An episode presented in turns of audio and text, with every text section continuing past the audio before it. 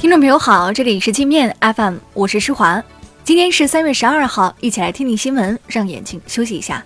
首先，我们来关注国内方面的消息。国务院副总理、中美全面经济对话中方牵头人刘鹤应约与美国贸易代表莱特希泽、财政部长姆努钦通话，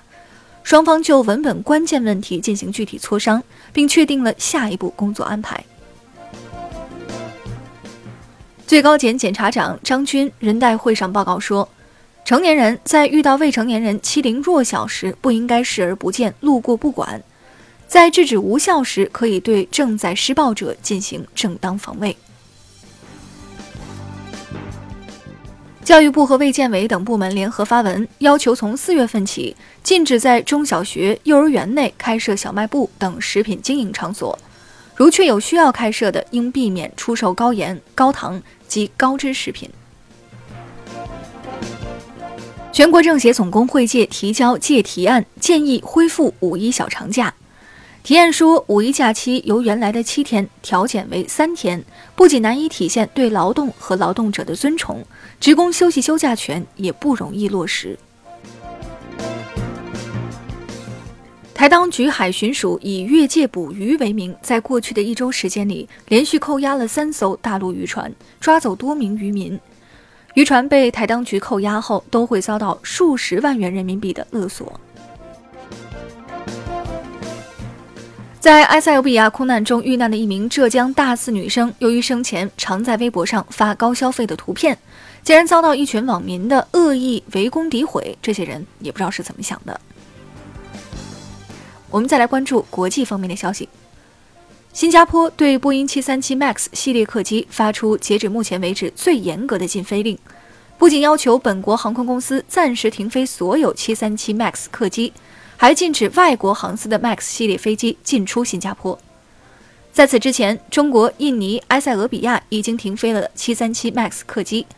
阿根廷、墨西哥、南非等国的一些航司也叫停了 MAX 八的飞行任务。美国一名参议员也发表声明，要求立即停飞 MAX 八，并对这款飞机进行全面的安全调查。在短短五个月内连续发生两起空难，造成三百多人死亡后，美国航空管理局和波音公司依然在为737 MAX 辩护，称737 MAX 适航性能没有问题，要大家放心坐。针对中国停飞所有737 MAX 的举措，美方官员还颇有微词。称不知道中方做出停飞决定的理由何在。中国本土消费者和不少外国消费者对中国民航局的做法表示支持，认为停飞是保障乘客安全的明智之举。许多外国网民，包括美国网民，还呼吁本国航司尽快停飞波音737 MAX 客机，不要拿乘客的生命冒险。停飞将对航空公司造成巨大的经济损失。如果印尼和埃塞空难最终被证明跟飞机设计有关，波音将面临巨额索赔，跟各国航司签署的庞大订单也可能生变。据一名波音737资深中国飞行员说，印尼空难发生后，波音没有就737 MAX 飞机上新增的会导致飞机低头俯冲的自动系统，对各航司飞行员进行认真讲解和培训，而是只发了两页纸的简要操作说明。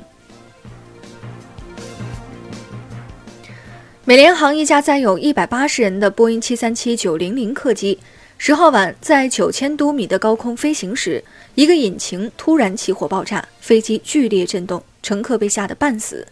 所幸紧急迫降成功，未造成伤亡。日本警方逮捕了两名加拿大毒贩子，其中一人已被起诉，最高可能被判无期徒刑。这两名加拿大男子分别携带数十公斤的毒品。从加拿大温哥华乘坐飞机前往日本，通关时被日本海关逮了个正着。委内瑞拉原因不明的全国大停电已持续五天，数百万人找不到饮用水和食物，一些暴民开始四处打砸抢。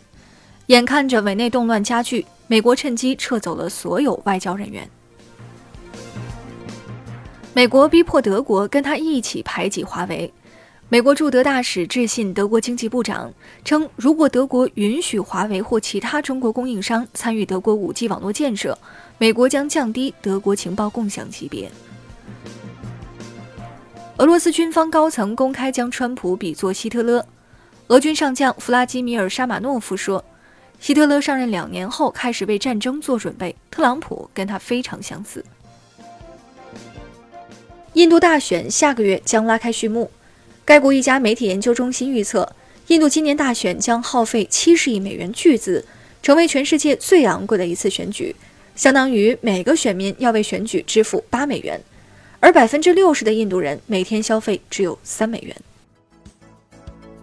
那好了，以上就是今天节目的全部内容了，感谢您的收听，我是施华，